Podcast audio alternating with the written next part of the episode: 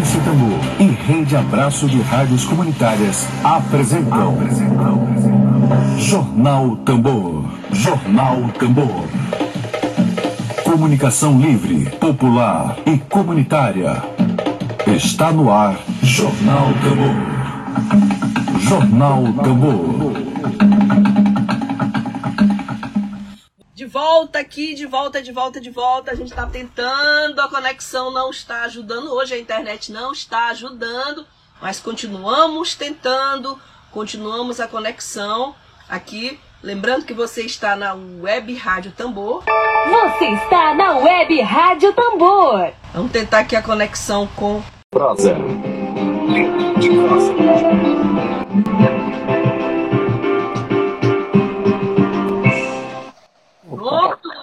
Já consegui. bom dia, finalmente. Que bom, bom te receber, Álvaro. Bom dia, bom seja bem-vindo aqui à Agência Tambor. Obrigado. Eu que agradeço o convite aí. Desculpem aí o, o, as falhas técnicas, pessoal. Tava difícil aqui conseguir é, entrar. Faz parte aqui do, da nova configuração social do planeta. Bom, uhum. é, para você que está entrando agora na nossa transmissão, é, vamos conversar agora com o Álvaro Justen, é isso? Justen? Isso. Tá, ele é programador, professor, empreendedor, ativista de software livre de dados abertos, ele é colaborador da comunidade de jornalismo de dados brasileiro. E nós vamos conversar agora com ele sobre o sumiço, o apagão, a maquiagem de dados do coronavírus feita pelo governo Bolsonaro, pelo Ministério da Saúde. Álvaro, é, essa nova metodologia, na verdade, está sendo apresentada como uma nova metodologia do governo Bolsonaro.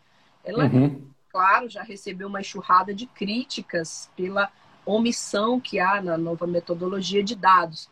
É, queria começar te perguntando, muita gente já tem criticado, a gente já tem acompanhado críticas do Brasil inteiro, até do mundo, né? Do Wall Street Journal, do Financial Times, aí, quais as críticas que, na tua opinião, na tua, com a tua experiência, elas precisam ser feitas a esse método? Uhum. Então, eu acho que da forma como é, foi proposta né, essa mudança, a gente acaba abrindo muita margem para desinformação. Por quê? Porque a ideia é que o Ministério da Saúde passe a publicar dados incompletos. Por que incompletos? Bom, no dia, né, por exemplo, hoje, no final do dia, a gente ainda não consegue ter um número total de óbitos por Covid. Né? A gente consegue ter um número parcial. É, casos que eventualmente já tinham sido feitos testes antes e confirmados aqueles óbitos, né? mas a gente não consegue ter é, os testes. Tem testes que demoram às vezes semanas para sair. Né? Então a gente não consegue ter esse número total é, no mesmo dia, certo? Fora o caso de pessoas que eventualmente morrem, por exemplo, em casa é, e que não são socorridas, né? Enfim, é, e esse o óbito mesmo só vem a, de alguma forma ser registrado depois desse dia. Né? Os cartórios hoje, só para vocês terem ideia, o prazo legal total para que os cartórios entrem com os dados no sistema nacional é de 14 dias.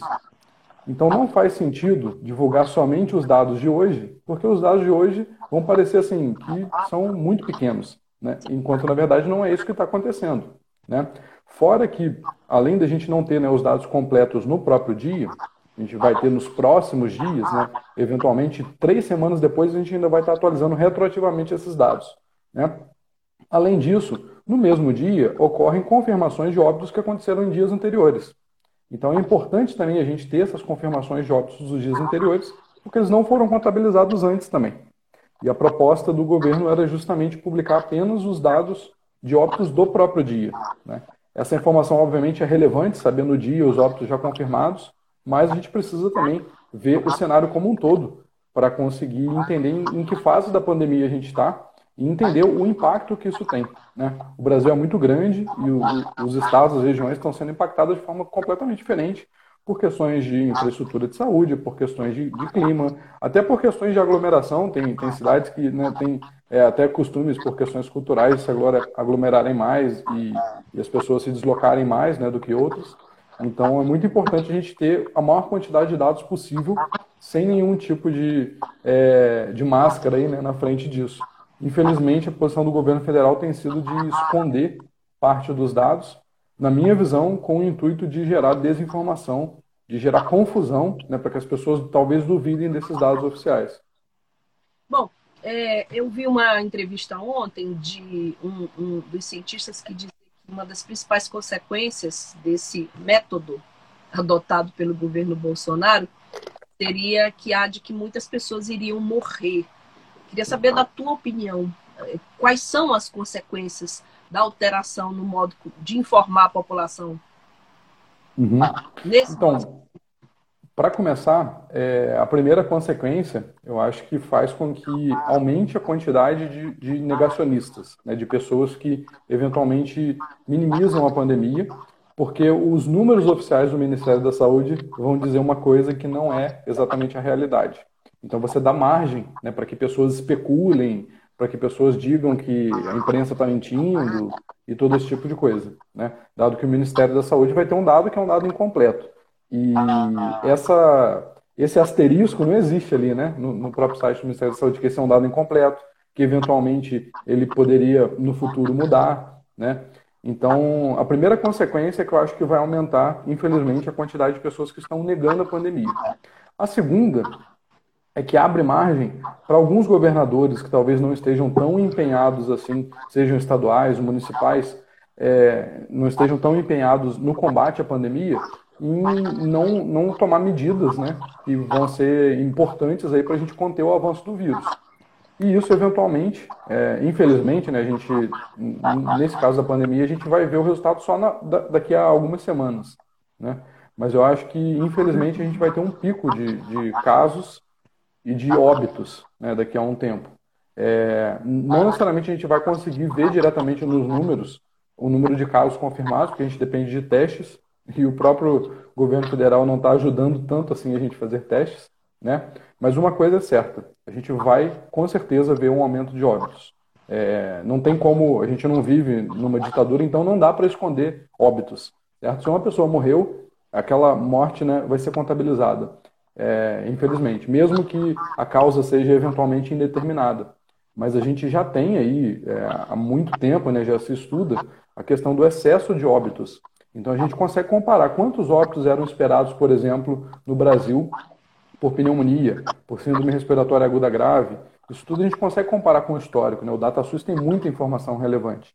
É, e a gente consegue ver justamente essa diferença, esse excesso de óbitos, para comparar e entender, opa, mesmo que esses óbitos não estejam classificados como Covid, provavelmente foram por conta da Covid. Óbvio que a gente vai ter também uma diminuição de alguns óbitos, né? por exemplo, acidentes de carro, né? É, óbitos é, referentes né, a, por exemplo, um acidente de carro e tudo mais, é, a gente vai ter uma diminuição, mas a gente está tendo um aumento muito grande de excesso de óbitos, o que já quer dizer que a gente não está conseguindo testar a população hoje o suficiente. Nem as pessoas que estão morrendo a gente está conseguindo testar direito. Imagina quem está vivo circulando por aí. Pronto. Bom, a gente que é jornalista, Álvaro, a gente aprende que a ferramenta da edição ela é capaz Deixei o. Tinha pergunta. A gente que é jornalista, a gente aprende que a ferramenta da edição ela pode alterar completamente uhum. o sentido de um fato. Você invadiu uma área, você ocupou uma área, por exemplo, uhum. invasores. É, jornalismo de dados, é, que é uma.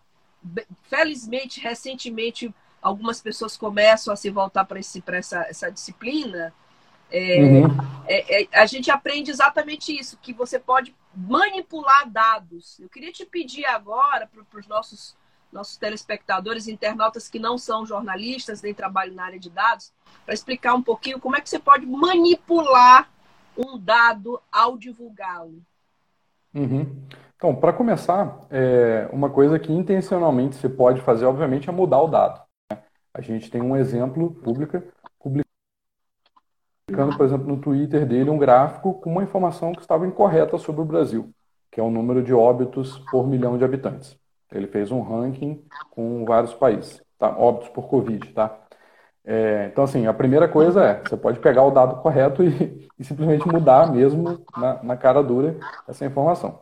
É, é, esse é um ponto. O outro ponto tem a ver com você criar gráficos e, e formas visuais que levem o leitor, né, a pessoa que está ali é, consumindo aquela informação, a entender algo diferente do que aquele dado realmente diz. Então, nesse caso, a gente pode ter, por exemplo, um gráfico fora de escala, né, a gente pode ter alguma informação talvez destacada e outra com nem, nem tanto destaque assim. E isso, de certa forma, é uma manipulação, né? não exa exatamente do dado, porque a informação do, do número ali está correto, mas você está induzindo a pessoa que está consumindo aquela informação a tirar conclusões que você não disse, mas que você tem a intenção que, que a pessoa é, tire. Né? É, e, obviamente, tudo isso sustentado por um, toda uma narrativa né, que tem por trás aí. Então, é, dependendo da, da, das colocações da, da, pessoa, né, do histórico, você já consegue ver ali que pode ter um certo viés né, no que ela vai publicar para isso. E uma coisa que eu costumo dizer, que, que é muito importante a gente tomar cuidado, é a pessoa não necessariamente ela precisa estar mentindo para compartilhar desinformação. Então, vou dar um exemplo. Né? É, a gente tem hoje um site que é o Portal da Transparência do Registro Civil. Esse portal tem os óbitos registrados em cartório. Tem também outras informações, tem, por exemplo, os casamentos, nascimentos e por aí vai. Tá? Se você entrar lá hoje e clicar para comparar 2019 com 2020, então você vai ter lá é, um gráfico que vai aparecer de 1 de janeiro de 2019 até 9 de junho de 2019, a quantidade de óbitos por causa. Tá? E aí vai aparecer embaixo, 1 de janeiro de 2020 até 9 de junho de 2020. Você vai ver que provavelmente o gráfico de 2019 vai estar maior. Aí você pensa, putz, então em 2019 teve mais óbitos que em 2020. Não. Aquele dado não está mentindo, mas ele está incompleto. Né? A pessoa, por exemplo, que acabou de morrer agora, o registro dela não está no cartório ainda, e muito menos entrou no sistema. Esse registro provavelmente vai demorar uma, duas, três, às vezes quatro semanas para entrar no sistema. Então, na verdade, o ideal seria a gente comparar é, um mês para trás. Né? Então, se hoje a gente está dia 9 de junho, o ideal seria comparar até 9 de maio, certo? É, de 1 de janeiro a 9 de maio. Aí sim eu vou ter o dado completo. E nesse caso a gente consegue ver claramente que 2020 já tem mais óbitos que 2019. Então, é, o fato da informação não estar completa não quer dizer que ela esteja errada, mas é importante que fique claro que ela está incompleta para que as pessoas não tirem conclusões e muitas vezes a gente nem pensa, né? São conclusões intuitivas. A gente bate o olho no gráfico e já tira conclusões né, automaticamente. Então, é, essa questão da desinformação, acho que é, é, bem importante destacar que não, não tem a ver só com notícias falsas, né? só com, com manipulação no sentido de alterar o dado. Né? Tem a ver também com você mostrar um dado que talvez não esteja completo, né? que está correto, mas não esteja completo.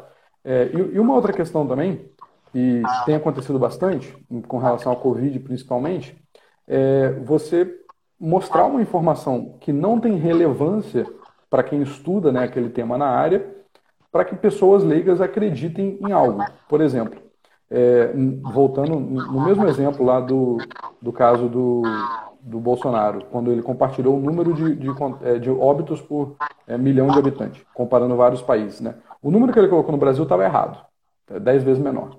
Tá? Então era o número errado. Mas mesmo que tivesse certo, essa é uma comparação que não faz sentido, se você for pensar do ponto de vista epidemiológico. Porque o Brasil começou na pandemia depois.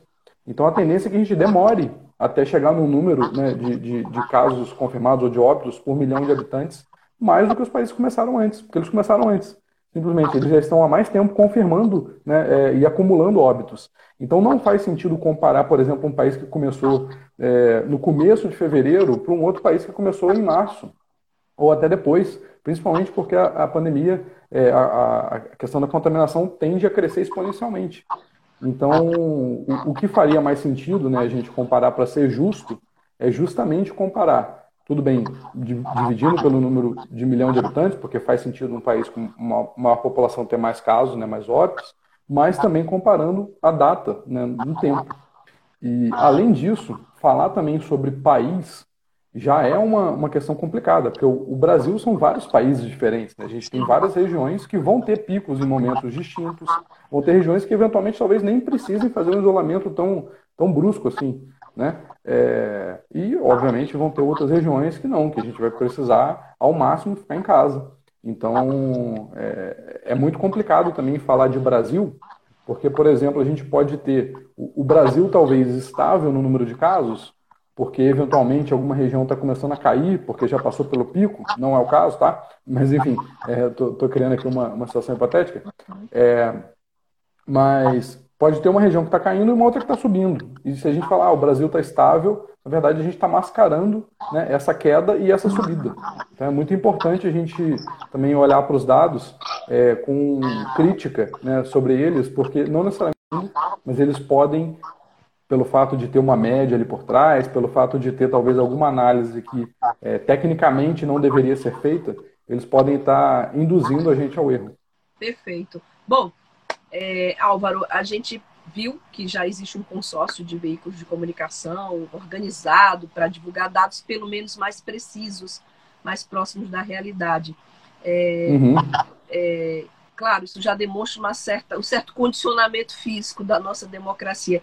É, eu queria uma fala tua agora sobre a importância de dados livres e em formato acessível para a nossa democracia, para as democracias de forma geral. Qual a importância de dados livres, de, de em formatos acessíveis para a nossa democracia? Uhum.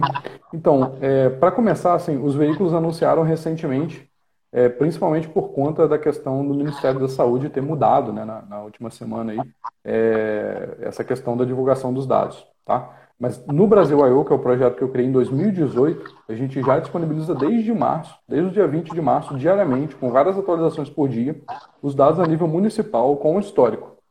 Tá?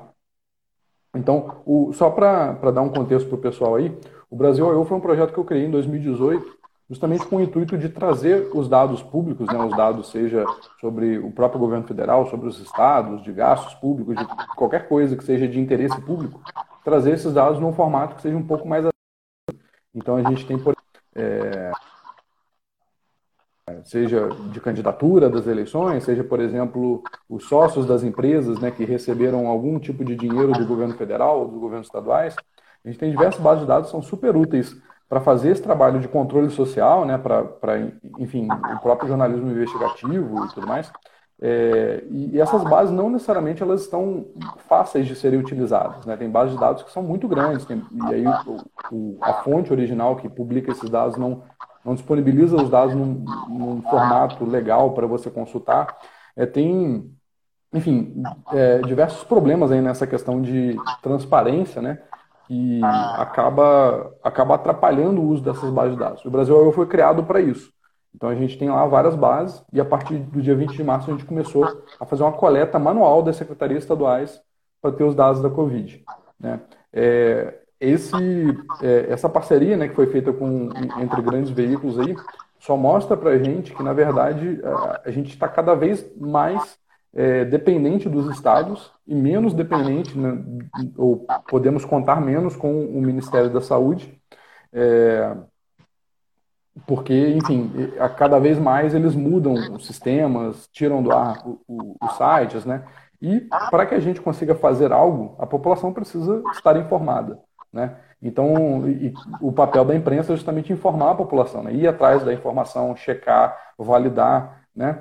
E, e para isso a gente precisa ter dados. Né? Se a própria, se a fonte oficial, né, que seria o Ministério da Saúde, consolida os dados, tem essa responsabilidade, não está dando conta, então a gente tem que se mobilizar para que a gente consiga ter esses dados transparentes. Né?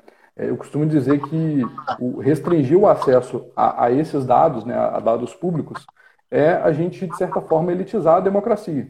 É a gente é, esconder né, para uma parte da população é, o, dados que são relevantes para que, enfim, aquela população possa, inclusive, tomar atitudes do dia a dia. Né? Será que já, já dá para, na minha cidade, eu, eu, sair de casa? Não, será que é melhor ficar em casa? Né? Isso tudo a gente depende da imprensa e a imprensa precisa desses dados, né? precisa que as fontes oficiais que coletam esses dados, as fontes primárias, é, divulguem. No nosso caso, felizmente, apesar do governo federal acumular né, esses dados e consolidar, eles também são divulgados pelas secretarias estaduais.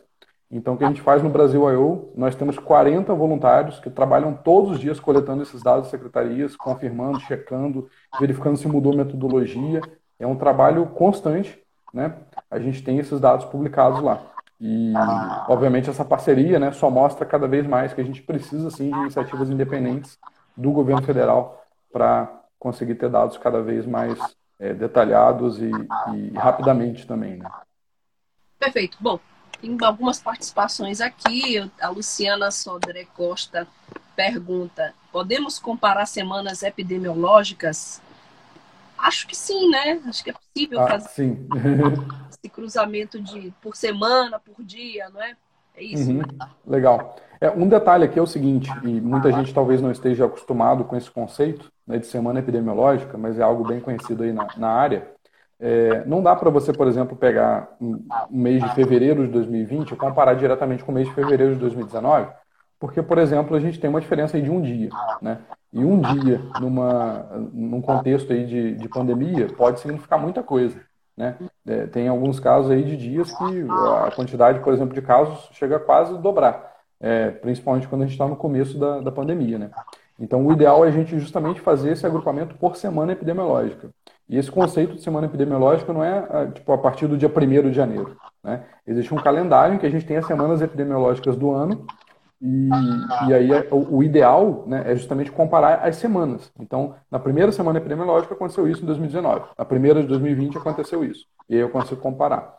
É, só lembrando, é, e, e, a gente tem gráficos, inclusive no painel lá do Brasil Eu, é, de óbitos por semana epidemiológica, né? Só lembrando que não dá para a gente comparar com uma exatidão tão grande as últimas semanas, as mais recentes, justamente porque a gente depende de uma consolidação dos dados. Né?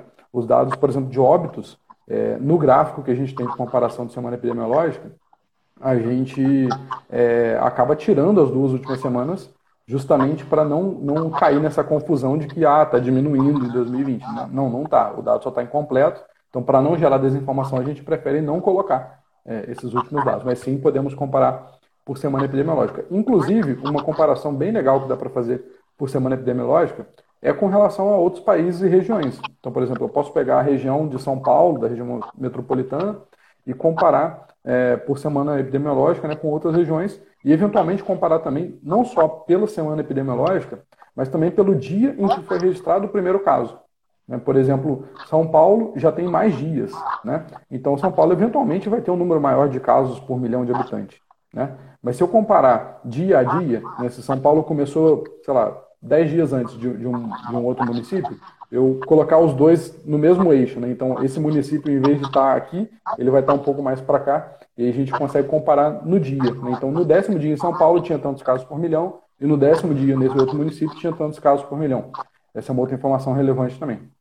E no Brasil I.O., é, só para quem quer saber mais dos dados, a gente tem várias, é, várias automações lá para adicionar esses metadados né, de semana epidemiológica, é, o, o, dia, né, desde que o primeiro caso foi confirmado, a gente já tem isso tudo lá para é, facilitar o trabalho de quem quer analisar os dados. Né? Eu vi aqui é, que tem também uma mensagem da Juliana, ela está sugerindo a gente gravar a live no, no IGTV depois. Juliana, acho que você que precisa fazer isso. Todas as nossas lives são gravadas, nem se preocupe, todos os dias a gente faz isso, é procedimento aqui, padrão aqui da Tambor, tá bom? Bom, a, a Thay está comentando: informação é poder, nem tudo convém ser mostrado. É, Thay, a gente tem um princípio aqui no jornalismo que informação é poder, não é por acaso que toda ditadura começa com a censura dos dados. Bom, tem um comentário muito bom também da Luciana que te fez a pergunta. Epidemia é problema complexo e cada resultado é consequência da interação de milhares de causas dinâmicas. Nem todos os países têm todas as causas e tiver são desiguais, né? Claro. Bom, é, Álvaro, eu queria, não posso deixar de fazer essa pergunta. É, como é que você vê as ações do Anonymous do ponto de vista da veracidade dos dados e do ponto de vista da tua opinião como cidadão? Eu não posso te deixar sair dessa live dados com software livre. Eu não posso deixar de fazer essa pergunta. Como é que tu vês as ações uhum. anônimos? Então, eu confesso que eu não acompanhei assim, em detalhes tá, tudo que foi divulgado, é, mas eu tenho algumas questões aí a ponderar, que é o seguinte. Quando você divulga dados privados de uma pessoa, é, obviamente você, de alguma forma, está expondo aquela pessoa. Né? Eventualmente você está expondo familiares e tudo mais. Se é, essa exposição tiver, de, de, certa forma, né, algum ganho público, por exemplo, com, como aconteceu no caso da Vaza Jato, em que o pessoal do Intercept Brasil é, disponibilizou as mensagens em matérias, né, depois de investigar, depois de checar bastante, e somente as mensagens, não mensagens de cunho privado, mas mensagens de interesse público, mensagens que tinham a ver é, com, com, é, a questão da influência né, do, do, do Sérgio Moro aí é, no processo lá da Lava Jato. Então, nesse, no, no caso da, da, Vaza Jato especificamente, eu acho que faz sentido a gente disponibilizar os dados, é, apesar de serem mensagens privadas, mas só naquele contexto para que é, o público consiga ver né, algo que está acontecendo. Provavelmente aconteceu alguma violação, enfim, alguma questão ali legal, então é, isso é algo de interesse público. Quando é algo visando simplesmente vazar as informações no sentido de, ah, conseguimos invadir algo e tal, é óbvio que isso tem, tem uma questão política aí que mostra um ponto, né? Olha, estamos né, trabalhando aqui, estamos de alguma forma é, de olho e, e, e, atrás de vocês. É, isso pode né, ter, ter, esse ponto político aí relevante é, de fazer uma certa pressão, né? Mas eu, eu sinceramente, acho que se a, a, o objetivo é só divulgar um dado pessoal, você pode acabar é, afetando pessoas que, que não têm diretamente a ver com é, governantes que, infelizmente, né, enfim, vão afetar a vida das pessoas. A gente talvez não saiba muito bem, né, não entenda muito bem como é isso, mas imagina, por exemplo, que você recebe agora uma notificação no seu cartão de crédito que foi feita uma compra de 5 mil reais né? ou uma intimação de alguma empresa na justiça porque você não pagou uma conta que você nem fez. Né? Isso tudo pode ser feito tendo os dados completos das pessoas. Né? Você pode registrar uma empresa no nome de outra pessoa se você tiver os dados completos. Então, infelizmente, né, é, na minha visão, é, essa questão de expor dados sensíveis que não, não tem, assim, um, de forma pragmática, né, é, um, algum resultado né, que vá beneficiar a sociedade, eu acho condenável, na verdade. É, e, inclusive, no próprio Brasil I.O., a gente tem esse cuidado. Por exemplo, a gente tem lá várias bases de dados que são é, baixadas dos, dos portais do próprio governo federal, às vezes dos governos estaduais, que tem eventualmente, por exemplo, CPF das pessoas. Né? A gente acabou, por exemplo, de baixar agora a base do auxílio emergencial, é, que tem várias informações. É, nós no Brasil I.O., apesar da gente, de certa maneira, replicar né, esses dados, a gente toma cuidado de, por exemplo, não expor esses dados sensíveis. Então, no caso do CPF, a gente põe apenas alguns dígitos para você confirmar se é aquela pessoa mesmo, né? Porque tem muitos, muitos homônimos, né? Tipo José Carlos da Silva. Tem né, muitas pessoas com esse nome no Brasil inteiro. Então é importante ter algum tipo de identificação. Mas não faz sentido eu expor o CPF inteiro, porque né, eu não quero facilitar o trabalho, por exemplo, de estelionatários certo? Então, acho que é muito importante e, e essa, essa linha entre privacidade e transparência é muito tênue. Né? É, eu acho importante a gente ficar bem atento a isso para que também as discussões políticas não virem, é, de certa forma, um campeonato de futebol. Né? Ah, fizeram algo contra alguém que eu não gosto, então está valendo. Não, não está valendo. A gente vive numa democracia. Eu acho que a gente tem que respeitar né, qualquer pessoa independente da, da, posição política dela. Né? Óbvio que se essa pessoa cometeu algum crime, temos que é, trabalhar aí com a justiça para que essa questão seja resolvida. Mas eu, eu não acho que esse seja o caminho. Desculpa, acabei me alongando muito, mas é que é um, eu acho que é um assunto delicado. Necessário, né? Acho uhum. que a gente furou a pauta aqui, mas a gente furou a pauta aqui, mas é importante essa tua opinião aqui para nós aqui, especialmente porque uhum. nós vivemos num estado em que há muita editorialização de conteúdos. A gente tem uma blogosfera maranhense que é dividida como o, resto do país é, em duas polarizações diferentes, né? De um lado e de outro, contra o governo, a favor do governo. E essa editorialização de conteúdo, eu queria aproveitar esse momento para te perguntar sobre como o jornalismo de dados ele se sobrepõe à editorialização de conteúdos, porque na medida em que você percebe que aquele dado que está lá, ele é mais importante. Contra os dados não há argumentos, né? A gente diz sempre que contra fatos não há argumentos, mas contra dados não há uhum. argumentos. Queria é, essa tua contribuição para os colegas jornalistas, já que você é colaborador da comunidade de jornalismo de dados do Brasil, uhum. a tua contribuição para os jornalistas brasileiros, em especial para os jornalistas maranhenses, sobre a importância do jornalismo de dados que se sobrepõe diante da editorialização de conteúdos. Uhum. Então, é, com o, advento aí da, da, internet, né, e tudo, acho que ficou, e até principalmente das mídias sociais, né, acho que ficou muito clara essa diferença de que não necessariamente quem tem visibilidade tem credibilidade, né? Então, uma pessoa que pode ter milhões de seguidores não necessariamente está falando a verdade, mas ela tem uma responsabilidade né, é, sobre o que ela está publicando. E eu acho que cada vez mais a gente tem que ter essa distinção. É conseguir distinguir que, é, um trabalho, por exemplo, jornalístico né, de uma opinião. Conseguir distinguir né, um, trabalho de, de jornalismo profissional de é, um, talvez um site que se passe talvez por jornalismo, por notícias, mas que tem intenções claras ali por trás de divulgar informações super tendenciosas, né? Que não necessariamente os dados estão errados, não, novamente aí é, a gente não precisa ter dados incorretos ou ter mentiras para divulgar desinformação. Né? Dependendo da narrativa que você tem, você pode falar né, que o, o, copo que está meio cheio está meio vazio. Né? Então, é, você pode contextualizar de uma forma que a pessoa vai entender que é, é terrível aquele copo estar né, meio vazio. E, e da, da, mesma forma você consegue fazer o contrário também. Então, o que eu acho que a gente tem que fazer cada vez mais é, primeiro, dar crédito né, para o jornalismo nesse caso, é, e segundo, tentar apoiar de alguma forma né, iniciativas, principalmente de jornalismo independente, e cada vez mais no Brasil a gente vê que tem um, um deserto aí né, de, de informação.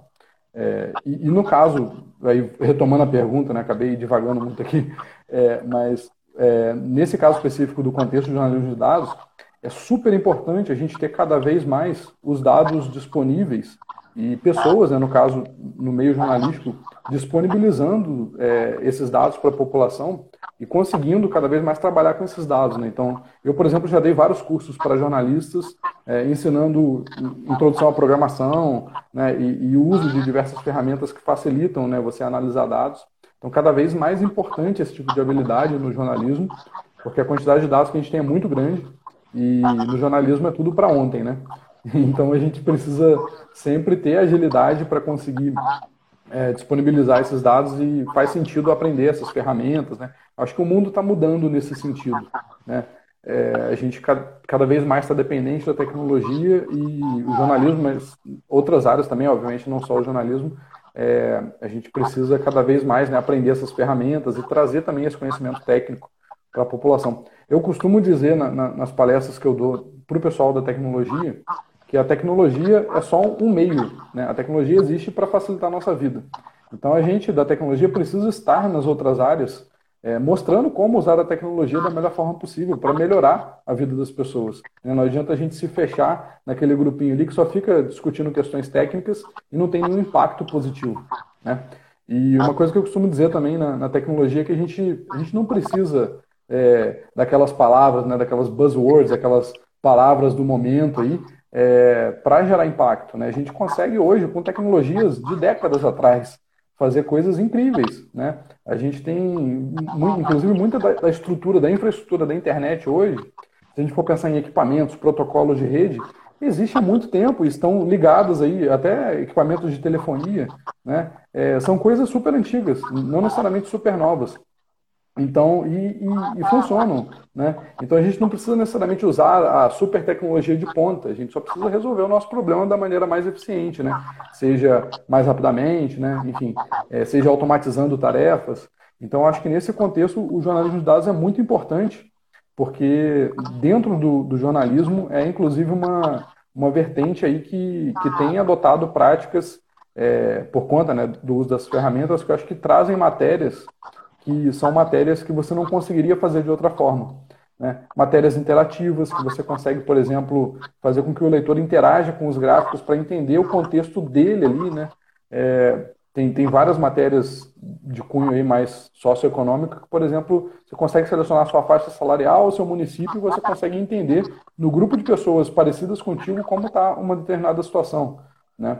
Então, eu acho super relevante o, o, esse gás que o jornalismo de dados está dando aí no jornalismo para que o jornalismo possa se reinventar e cada vez mais informar a população Né? Mas é, é, importante que a população faça seu papel também, né? de, de pesquisar as fontes, né? de, de sempre dar credibilidade para aquele trabalho de apuração né? do jornalismo. E, é, infelizmente, né? É, outros sites que têm visibilidade acabam fazendo um desserviço aí com relação a essa questão da desinformação. Só para finalizar aqui, eu já estou me estendendo muito, mas só para finalizar nessa pergunta, é, fica a dica aí é, seguir o, as agências de checagem de notícias. É, por exemplo, Aos Fatos, Agência Lupa, existem várias, eu não, não vou ficar citando aqui, é, mas as agências de, checa, de checagem têm um trabalho descomunal, um trabalho absurdo de qualquer declaração de um político né, que tem alguma relevância, é, ou pegar, por exemplo, uma corrente que está sendo espalhada aí pelo WhatsApp, que é mais difícil ainda de você conseguir, é, de, de, certa forma, rastrear isso, né, porque não está público, é, elas têm esse trabalho hercúleo de ir lá analisar os dados, ir atrás das fontes originais, eventualmente até entrevistar né, especialistas para conseguir mostrar, olha, isso aqui é falso, você não pode acreditar nisso, né? isso daqui é verdadeiro, isso aqui é impreciso. Né? Então, acho que o trabalho das agências está cada vez mais é, importante aí. E, e, eu acho importante também nós, né, como trabalho de formiguinho, denunciarmos nas plataformas quando a gente encontra um conteúdo que, que de alguma forma pode gerar desinformação. Né? Comunicar às pessoas, olha, isso aqui que você está compartilhando, você não verificou, está errado. Né? Muitas vezes a gente não compartilha é, na maldade, né? querendo desinformar. É, muitas vezes você recebe de, uma pessoa, é, enfim, que você confia, uma informação que ela não checou.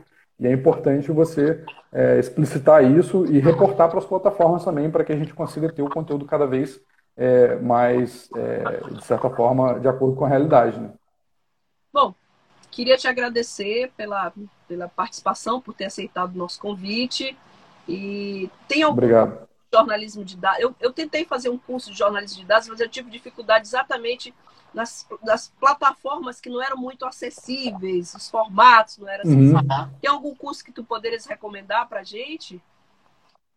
Olha, eu sou suspeito para falar, mas eu já dei dois cursos de jornalismo de dados, então eu tenho os dois cursos que eu dei para recomendar. Então, seguir o vamos seguir para a gente poder se atualizar. Muitíssimo obrigada, Álvaro. Tá, uma boa semana para ah, ti. São, os dois cursos são gratuitos, tá, gente? Caso alguém queira. E não precisa ser jornalista para fazer, não. É, esses cursos, os vídeos estão disponíveis no, no YouTube, tá? Quem quiser pode me perguntar aqui pelo Instagram ou pelo Twitter. Do teu canal pessoal é, ou do site? Do não, é, na, na, verdade, esse curso não foi pelo Brasil IO. Foi um curso que a gente deu pelo Night Center, que ah, é da Universidade do Texas. Foi esse que eu E fiz. daí ele ah, legal. Então, o, o Night Center é ótimo. Tem, tem vários cursos lá, inclusive recomendo. E não é curso só para jornalista, não. Óbvio que o foco né, do Night Center são os jornalistas, mas a, qualquer pessoa pode fazer os cursos, são cursos gratuitos, é, com conteúdo super legal. Eu super recomendo. O, o último curso que eu dei pelo Night Center foi um de introdução ao jornalismo de dados. Então vai desde o basicão, desde planilha, né, até a parte mais avançada de banco de dados, em que você consegue trabalhar com milhões de registros, né, cruzar diversas bases diferentes. Então, super recomendo entrar lá no site do Night Center. Night Center. Perfeito. Obrigada. Boa semana. Valeu. Saúde para você. Obrigado. Fique em casa se puder, hein, gente. tchau, tchau. Tchau, tchau. Excelente bate-papo que a gente teve agora com Álvaro Justen. Claro que é absolutamente coerente um governo que foi eleito com fake news, que mantém se mantém no poder com robôs, com fake news, é absoluta, absolutamente coerente maquiar dados do Ministério da Saúde, um governo que age desse jeito. Bom, queria agradecer a vocês pela audiência, pela contribuição, pelas contribuições. Importante, esse bate-papo é fundamental. Queria novamente reforçar que todas as nossas lives, após a live, elas ficam postadas, tá? IGTV. Temos aqui todos os dias um bate-papo novo com um especialista de determinada área. Então, no IGTV, daqui a pouquinho, já já, você vai ter acesso a toda essa entrevista, essa verdadeira aula que o Álvaro Juster nos deu de jornalismo de dados, de manipulação, de democracia, sobretudo que pressupõe, claro, a transparência de dados. Obrigada a todos vocês. A gente volta amanhã novamente Você está na Web Rádio Tambor. Tô indo embora, mas amanhã estarei de volta. Meu amor, Tchau, é tchau. simples assim. Preciso que você fique longe de mim. Se for tosse, febre, alguma dor, qualquer sintoma que seja coronavírus. Se se abraçar e se beijar, não tocar nos olhos, boca ou nariz. Evitar aglomeração, porque não é só um resfriado. Dentro da sua casa é como